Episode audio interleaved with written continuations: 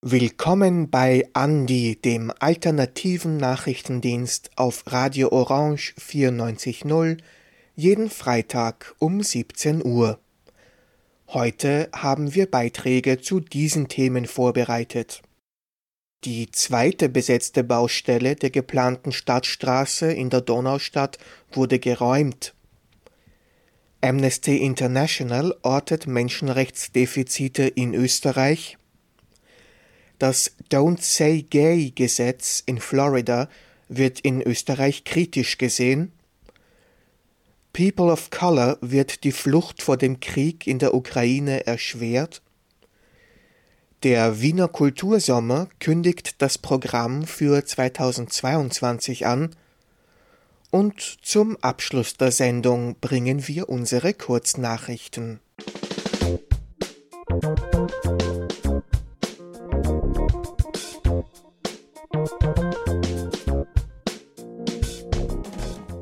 Am vergangenen Dienstag, den 5. April, wurde eine weitere besetzte Baustelle der Stadtstraße in Wien-Donaustadt geräumt. Nach der Räumung der Wüste Anfang Februar war die Baustelle der Verbindung zwischen der geplanten Stadtstraße und der Südosttangente das zweite Protestcamp, das durch einen Polizeieinsatz geräumt wurde. Am Abend desselben Tages versammelten sich 300 bis 400 Menschen vor der Parteizentrale der SPÖ in der Löwelstraße, um ihre Solidarität mit den Aktivistinnen zu zeigen und gegen die Räumung zu protestieren. Die Aktivistinnen Anna und Lucia berichteten auf der Kundgebung am Abend von den Vorgängen des Tages. Und ich muss euch erzählen, es war wirklich ein Wahnsinn, was heute passiert ist. 10 Uhr Vormittag, die Polizei rückt an, ein Großaufgebot, Dutzende Polizeibusse. Sie umstellen die Baustelle, sie umzingeln uns, bevor noch die Versammlung überhaupt aufgelöst ist. Heute ist ein besonders emotionaler Tag, denn heute wurde nicht nur die zweite Baustelle geräumt, die wir besetzt hatten, sondern auch der Ort, an dem alles angefangen hat am 31. August, an dem der Protest angefangen hat, an dem wir uns einfach hingesetzt haben und gesagt haben, nein, keinen Meter weiter. Heute zuzuschauen, wie die Polizei mit Hundertschaften anrückt, wie äh, Schaufeln von ihren Baggern die Küche niederreißen, die Hütte niederreißen, alles niederreißen, was wir dort in den letzten sieben Monaten aufgebaut haben, ist nicht einfach. Erst am Nachmittag konnte die Räumung der Baustelle in der Hirschstädtner Straße abgeschlossen werden. Mehrere Aktivistinnen wurden festgenommen und verblieben bis zum nächsten Tag im Polizeianhaltezentrum Brossauerlände. Und trotzdem haben wir ein starkes Zeichen gesetzt, weil wir haben uns nicht einfach wegräumen lassen. Heute haben sich mutige, tapfere, entschlossene Menschen auf der Baustelle angekettet, um zu zeigen, so einfach gehen wir nicht weg. Applaus für diese Menschen.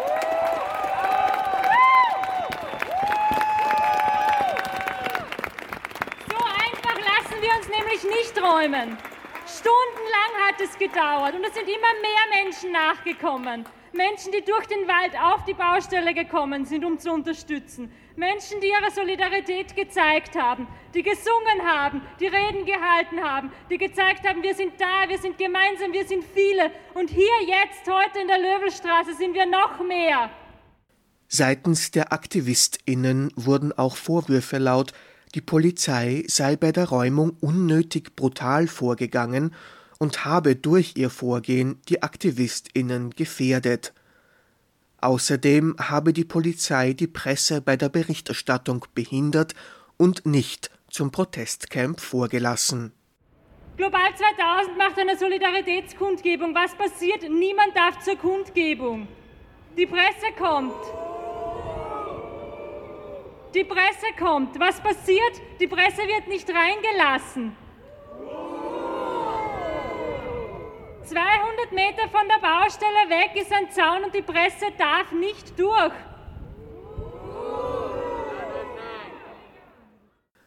Als Hauptverantwortliche für die Räumung sehen die AktivistInnen die SPÖ Wien. Die Räumung des Camps in der Hirschstädtner Straße 44 wurde offenbar vom Baustellenbetreiber Asfinag gewünscht. Deutungen, die die politische Verantwortung für die Räumung daher auch bei Verkehrsministerin Gewessler sehen, widerspricht die staatliche Autobahngesellschaft aber. Die Asfinag müsse die Verträge mit der Stadt Wien erfüllen und sei daher gezwungen, die Baustelle fortzuführen, so ein Sprecher des Unternehmens. Die AktivistInnen betonten am Abend in der Löwelstraße, dass sie ihren Kampf gegen die Straßenbauprojekte in der Donaustadt fortsetzen wollen, auch nach der Räumung der zweiten besetzten Baustelle. Das Protestcamp in der Anfanggasse besteht jedenfalls weiter. Dieser Beitrag wurde gestaltet von Stefan Resch und enthält Tonmaterial von Gerhard Kettler.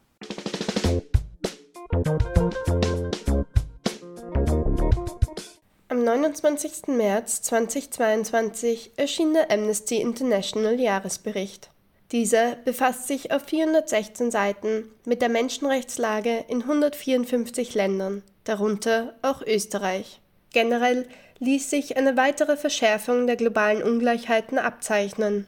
Unter den Folgen dieser Ungleichheiten litten vor allem bereits marginalisierte Communities am meisten. So kam es zum Beispiel in rund 31 Prozent der Länder zu unrechtmäßigen Abschiebungen von Migrantinnen zurück in ihre Heimatländer. Auch in Österreich sind 64 Fälle bekannt, in denen afghanische Staatsangehörige noch bis kurz vor Machtübernahme der Taliban im August 2021 zurück nach Afghanistan abgeschoben wurden. Dies ist bei weitem nicht die einzige Menschenrechtsverfehlung, die in Österreich 2021 aufgefallen ist. Die Liste sei lang, so Amnesty International. Ihres Erachtens bestehen die meisten dieser Probleme schon seit Jahren, daher sei es umso relevanter, gegen sie vorzugehen. Im Juli 2021 wurde in sechs Bundesländern das Sozialhilfe-Grundsatzgesetz eingeführt. Die Obergrenze der Sozialleistungen für Erwachsene seien jedoch nicht ausreichend, um ein menschenwürdiges Leben sicherstellen zu können. Auch zur Bekämpfung von Wohnungs- und Obdachlosigkeit würden die Maßnahmen in Österreich fehlen. Ebenso fielen die prekären Arbeitsverhältnisse in der 24-Stunden-Betreuung auf. Vor allem Migrantinnen leiden unter schlechter Bezahlung, überdurchschnittlich langen Arbeitszeiten ohne Pausen und einem erschwerten Zugang zu Sozialleistungen aufgrund von Mehrfachdiskriminierung. Österreich liegt mit der Anzahl an Femiziden in Europa im Spitzenfeld. Dennoch wurden nicht ausreichend Mittel von Seiten der Behörde zur Verfügung gestellt, um den Zugang zu Unterstützungsleistungen für Frauen zu verbessern.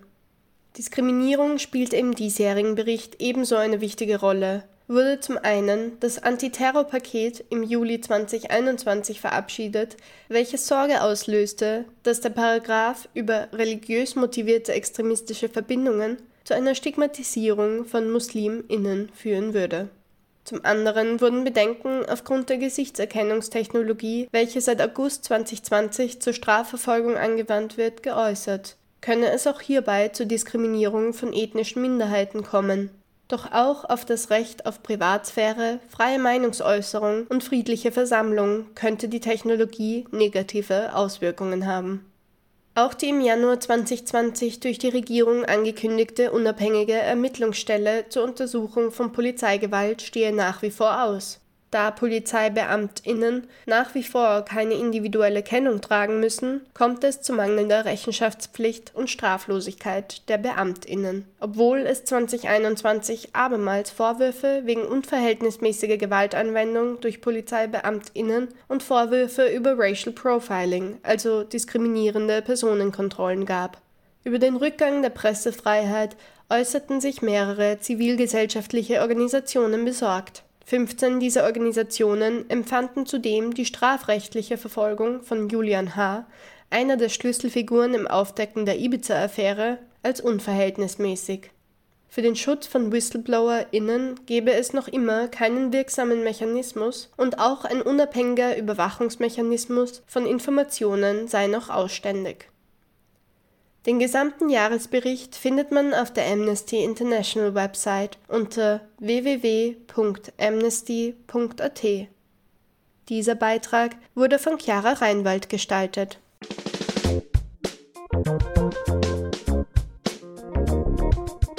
Was dieses Gesetz tut, ist eigentlich gegen alle Menschenrechte am 28. März 2022 wurde von Floridas Gouverneur Ron DeSantis das Gesetz zur Regulierung elterlicher Rechte in der Bildung unterzeichnet. Dieses Gesetz verbietet das Besprechen von Themen der Geschlechtsidentität und der sexuellen Orientierung in den ersten beiden Schulstufen auf nicht altersgerechte Weise. Was unter dem Begriff nicht altersgerecht verstanden wird, ist im Gesetzestext nicht näher definiert.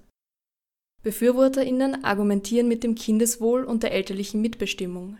Laut DeSantis würden Kinder durch das Besprechen der im Gesetz genannten Themen in ihrer eigenen Geschlechtsidentität verunsichert.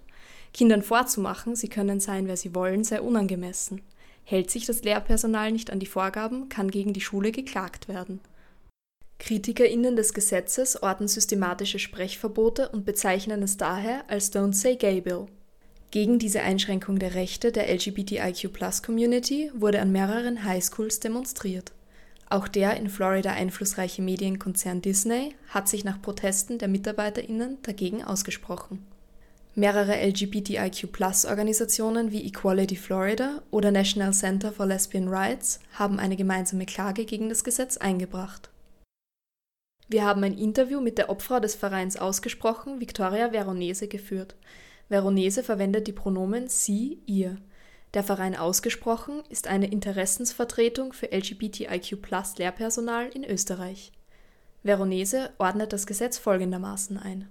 Da werden Kinderseelen, jugendliche Seelen vergewaltigt, sie werden verschwiegen, es wird ihnen die Realität genommen, es wird ihnen ein sicherer Platz Schule genommen. Zu den konkreten Folgen für LGBTIQ-Lehrpersonal meint sie, ich bin jetzt keine Lehrerin in Amerika, aber würde dieses Gesetz in Österreich umgesetzt werden, dürfte ich dort nicht mehr unterrichten, beziehungsweise dürfte ich unterrichten, aber ich müsste einen großen Teil meiner Persönlichkeit einfach verschweigen, was mich krank machen würde, was mich in einen Krankenstand äh, zwingen würde. Auch Schülerinnen wären durch das Gesetz stark betroffen. Das bedeutet auch, dass Schülerinnen in der Schule sich nicht mehr lesen, sich nicht mehr erleben können, sich nicht mehr erzählen können. Gegnerinnen kritisieren das US-Gesetz auch im Hinblick auf die psychische Gesundheit der Schülerinnen. Dem Gesetz zufolge müssen Eltern vom Lehrpersonal benachrichtigt werden, wenn sie eine Änderung des physischen oder psychischen Wohlbefindens der Schülerinnen beobachten. Kritikerinnen befürchten, dass damit die Schülerinnen ungewollt vor den Eltern geoutet werden könnten. Veronese fügt hinzu, dass Schule manchmal der Platz ist, wo die Kinder sich selbst sein können, wo SchülerInnen den Mut haben können, sich zu outen, weil es zu Hause einfach nicht passt. Wenn ich diesen jungen Menschen, diesen jungen Personen das einfach wegnehme, ähm, ist das ein Desaster für jede psychologische Entwicklung. Ein Gesetz wie in Florida wird in Österreich und der EU durch das Gleichbehandlungsgesetz verhindert.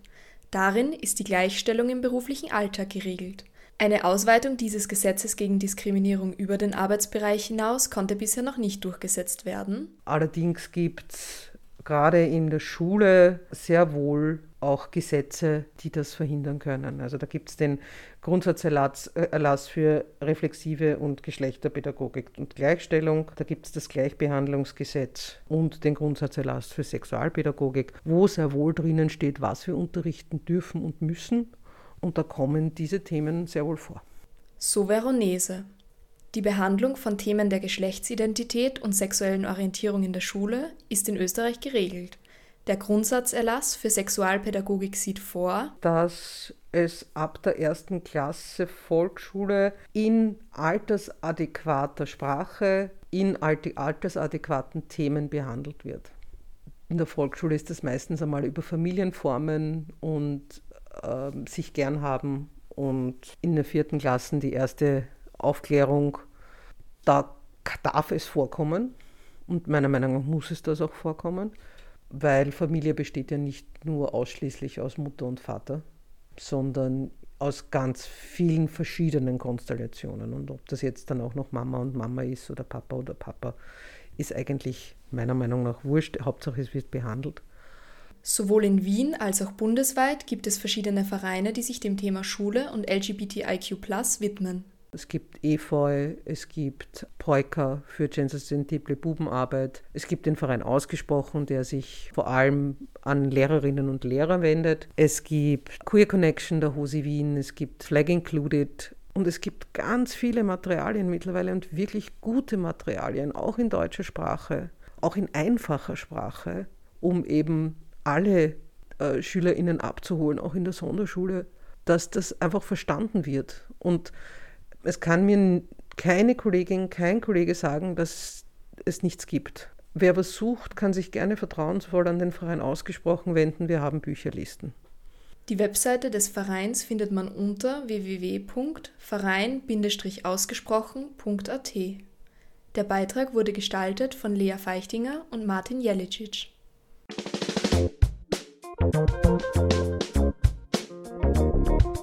Seit der russischen Invasion am 24. Februar 2022 mussten viele Menschen aus ihrer Heimat der Ukraine fliehen.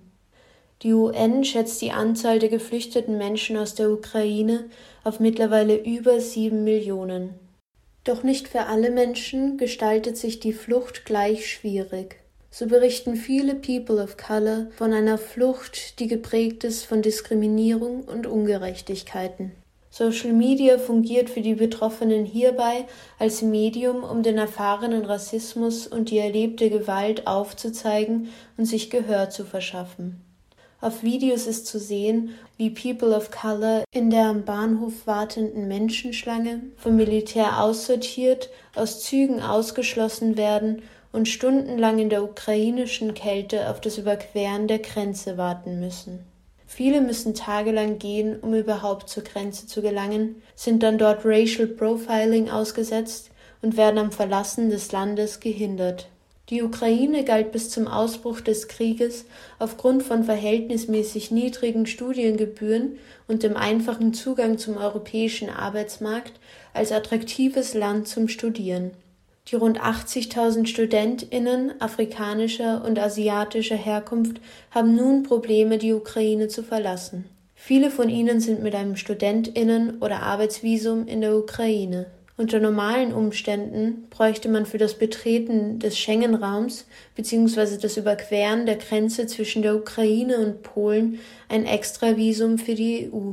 Am 4. März beschloss die Europäische Union deshalb Schutzmaßnahmen, die Menschen mit Staatsbürgerschaften aus Drittländern, die sich zuvor mit einem Visum in der Ukraine aufgehalten haben, das problemlose Überqueren der Grenze sowie einen temporären Aufenthalt in der EU, Zugang zu Arbeit und Bildung ermöglichen sollen. In der Realität sieht das aber anders aus. Obwohl Polen behauptet, sie würden alle Flüchtenden abseits von Nationalität und Hautfarbe willkommen heißen und aufnehmen, ist doch auffällig, dass vor allem schwarze Menschen in die Züge Richtung Westen zurückgedrängt werden. Vor wenigen Tagen berichtete The Independent, der Lighthouse Report und andere Medienpartner außerdem von geschlossenen Einrichtungen in Polen, in denen mittlerweile 52 flüchtende Black People of Color festgehalten werden. Dies wurde von der polnischen Grenzpolizei bestätigt und verdeutlicht zum wiederholten Mal sehr anschaulich den Doppelstandard der Europäischen Union im Umgang mit Flüchtlingen. Binnen weniger Tage nach Ausbruch des Krieges schlossen sich Freiwillige aus benachbarten Ländern zusammen und formierten Initiativen, um den People of Color bei ihrer Flucht zu helfen und Spenden zu sammeln. Am vergangenen Samstag, dem 2. April 2022, organisierte Black Austria Info in der Brunnenpassage die Informationsveranstaltung Black People from Ukraine in Austria mit der Möglichkeit zur Vernetzung, zum Austausch und zur Organisation. We just thought that we should organize a meeting where we come together because it is so important then we exchange information with each other. Zwei junge Menschen, Mariamma und Tope, erzählten davon, wie sie als Privatinitiative organisiert Anfang März in Richtung Ukraine aufbrachen, um Fluchthilfe zu leisten. Und was ich eigentlich heute äh, sage und was ich will, dass ich nicht mehr warte, wenn etwas Notfall gibt für die afrikanischen Leute, ich werde nicht zweimal nachdenken, ich muss sofort hin. Sie halfen nicht nur Mariammas Bruder, der sich zu diesem Zeitpunkt als Student in der Ukraine befand, sondern auch vielen anderen Menschen und berichteten von ihren Eindrücken und Erfahrungen. Sie sind so aktiv, die, die waren alle müde, ihre Füße waren alle geschworen. Sie sind vier Tage, manchmal unterwegs oder fünf Tage. Mariamma erzählte davon, wie viel Angst viele der Flüchtenden hatten, nach Afrika zurückgehen zu müssen, nicht wie die anderen aus der Ukraine Flüchtenden in der EU bleiben zu dürfen. Haben wir gesehen, dass die Frauen haben sich versteckt, weil sie haben Angst, dass wir die Regierung sind. Und wir haben gesagt, we are not your government. Wir sind nicht da im Namen von jemandem. Sie beendete ihre Erzählung mit einem Appell. Wir haben das Recht, hier zu bleiben. Ich glaube, wir haben das Recht. Und wir dürfen niemanden das fragen. Du hast Poco gesagt, wir müssen unsere Freiheit entrissen. Es ist jetzt.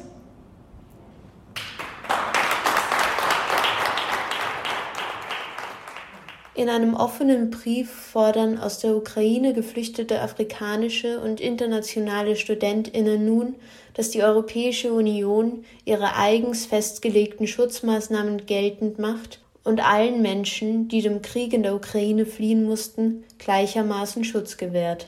Denn equality is a universal right, not a privilege to select.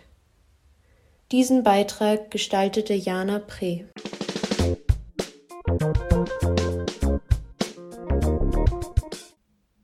Gekommen, um zu bleiben. Mit diesen Worten präsentierte Bürgermeister Michael Ludwig am 1. April unter anderem gemeinsam mit Kulturstadträtin Veronika Kaup-Hasler das Programm für den Kultursommer Wien 2022. Von Juli bis August erwartet die WienerInnen bei freiem Eintritt wieder eine Bandbreite an kulturellem Angebot sowie ein vielfältiges Kinder- und Familienprogramm. Zahlreiche Standorte, verschiedene Sparten darstellender Kunst, Performance und Musik. Und vor allem einen Anspruch stellen die VeranstalterInnen dem diesjährigen Kulturfestival, Orte der Begegnung und der Vielfalt zu schaffen. Hinzu kommt heuer ein besonderer Fokus auf Personen mit Fluchterfahrung. So soll sowohl Kunstschaffenden eine Bühne geboten, als auch BesucherInnen Zugang zu diesen ermöglicht werden, etwa durch Mehrsprachigkeit und Netzwerkarbeit. Ludwig betonte hier die Relevanz des gegenseitigen Austauschs. Die rund 40 Standorte, davon die Hälfte in Pensionistinnen-Wohnhäusern, sollen für möglichst viele Menschen in und um Wien barrierefrei erreichbar sein. Die Stadt Wien verspricht damit Kultur auf Augenhöhe. Also Kultur für alle. Abgesehen von einer Bühne am Naschmarkt sollen sich alle Standorte fernab der Wiener Innenstadt befinden. Die Anreize wurden hier bewusst dezentral gesetzt, um auf die kulturelle Vielfalt außerhalb des Zentrums hinzuweisen. Mit der Absicht, Einwohnerinnen jener Bezirke erreichen zu können, wurde das Angebot der Bühnenstandorte um drei Locations erweitert. Diese wurden im Zuge der Pressekonferenz vorgestellt. Einer der neuen Standorte soll sich im Mortara Park in Brigittenau befinden, der via U6 Dresdner Straße oder Bahnhof Dreisengasse erreichbar ist. Bekannt geworden ist der Park vor allem durch seinen Mädchenspielplatz mit besonders an Mädchen orientierten Spieleinrichtungen. BesucherInnen, die mit der U-Bahn anreisen, erreichen den Park in knapp über zehn Minuten. Auch im 23. Bezirk wird erstmals ein Standort für Kulturinteressierte zu besuchen sein. Genauer gesagt in der Meischelgasse, fünf Minuten von der U6-Station Alt-Erla entfernt. Offen bleibt allerdings noch, wo genau hier eine Bühne aufgebaut werden soll. Darüber hinaus wurde der Wasserturm in Favoriten als Spielort angekündigt. Dieses Wahrzeichen des 10. Bezirks liegt am Fuße des Wienerbergs und ist über die Endstation der Straßenbahnlinie 1 erreichbar. Umgeben ist der Turm von einem weitläufigen Park, der neben einem barrierefreien Zugang über zahlreiche Trinkbrunnen verfügt. Bei den drei neuen Bühnenstandorten stellt sich aber nicht nur die Frage ihrer Erreichbarkeit, sondern auch inwiefern das kulturelle Angebot in den jeweiligen Bezirken überhaupt angenommen wird. Wir haben uns in Favoriten umgehört und über den geplanten Standort beim Wasserturm gesprochen. Ich habe vom Kultursommer Wien noch nie gehört. Das Konzept an sich finde ich cool, weil in Wien gibt es eigentlich nicht so viel, also gefühlt nicht so viel Veranstaltungen, die irgendwie so gratis sind. Von dem her finde ich, dass eine gute Idee ist, wenn es gratis ist.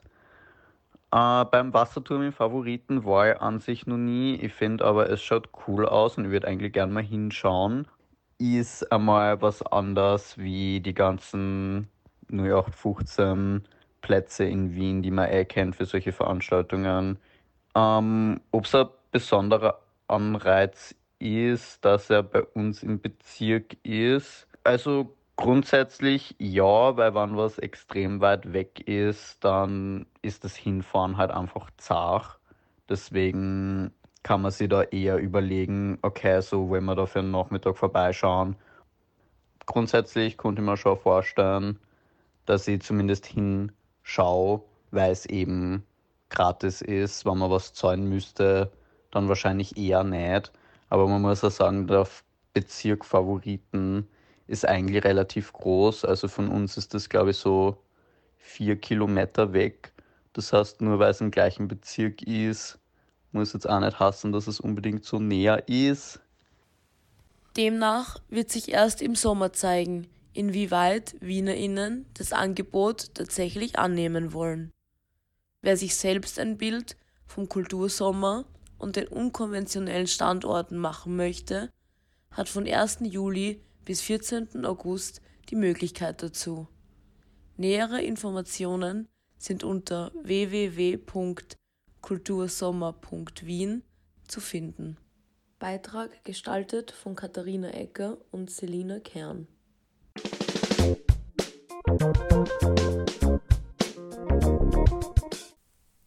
In Lima, der Hauptstadt Perus, kam es diese Woche zu schweren Ausschreitungen. Besonders nachdem die verhängte Ausgangssperre vergangenen Mittwoch aufgehoben wurde.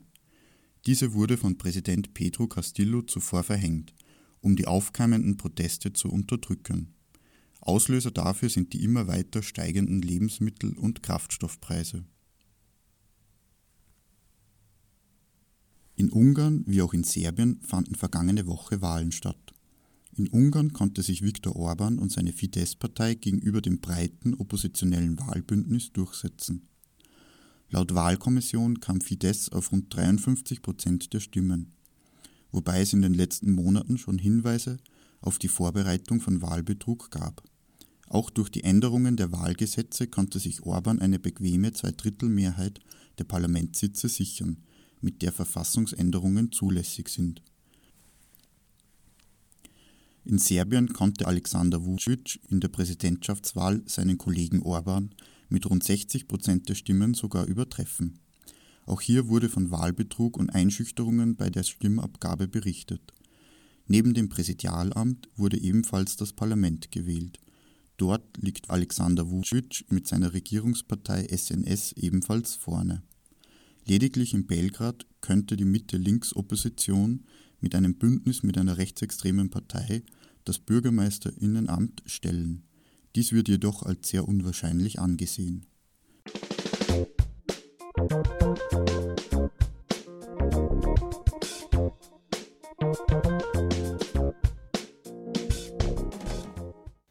Das war Andi, der alternative Nachrichtendienst vom 8. April 2022. Die nächste Ausgabe von Andi gibt es, wie gewohnt, am kommenden Freitag wieder hier auf Orange 94.0 zu hören. Alle Sendungen gibt es auch zum Nachhören auf cba.fro.at unter Andi Nachrichten. Vielen Dank fürs Zuhören und auf Wiederhören.